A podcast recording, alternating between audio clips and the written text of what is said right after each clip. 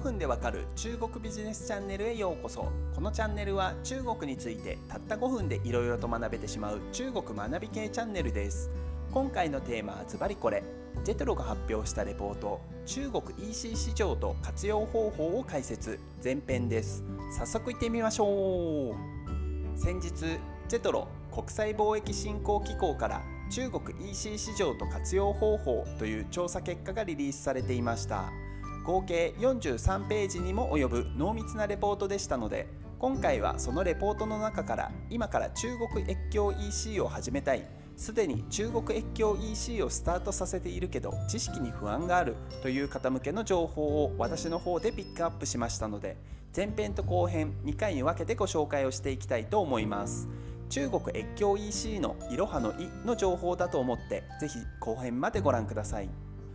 まず第一に越境 EC ビジネス展開のポイントとして戦略策定規制の確認価格設定販売チャンネル戦略以上4つのポイントが挙げられています。1つずつ解説をしていきましょう。まず1つ目の戦略策定とは一言で言うと商品選定とターゲット選定です。中国では地域ごとに多種多様な文化価値観生活レベルが存在し一言で中国人と一括りにするのは非常に危険です。越境 EC を始める前に販売先地域の選定そしてその地域での既存商品や類似商品の把握競合商品の強み弱みなどを調査把握をした上でより適切な商品選定ターゲット選定を行う必要があります。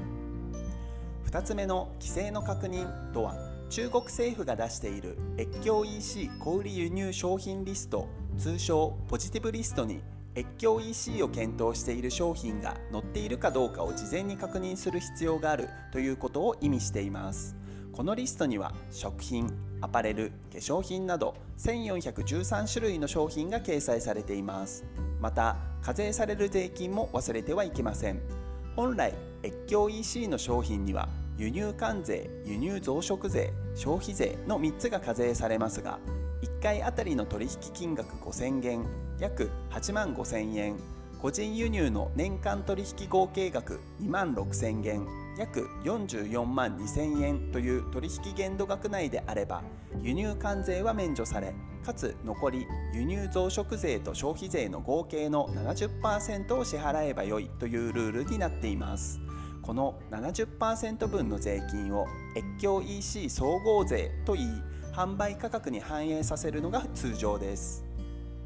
3つ目は先ほどの越境 EC 総合税も踏まえてのお話になりますが価格設定です。高くなりすぎると売れなくなるのはもちろんですが競合や類似商品との価格の比較コストや為替レートなども考慮する必要があります。また複数のプラットフォームで販売をする場合は各プラットフォームで価格差が生じないように管理したり日本の小売価格との差額に気を使ったりする必要があります。目安として日本での小売価格と比較して15%から30%以内の価格差で収まれば中国の消費者にも受け入れられやすいという傾向があります。余談ですがこういった価格差があることを考えるといくら越境 EC が発達したとはいえ訪日旅行が解禁となった暁にはまだまだインバウンド需要が見込めるということも言えますよね。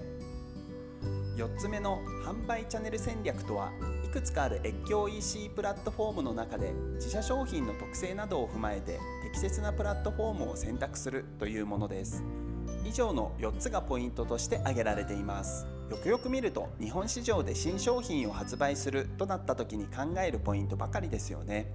実は日本市場で新商品を発売するときは調査やマーケティング費用をしっかりかけて戦略を立てるのに中国市場となると全く調査をせずにいきなりスタートをしてしまう日本企業がとても多いという事実があります。中国は日本と比較して人口が約11倍いるので単純に考えてマーケット規模は約11倍です。にもかかわらず市場が小さい日本市場向けには時間とお金をかけて事前調査をして市場が約11倍ある中国市場には時間もお金もかけないというのは普通に考えておかしな話ですよね。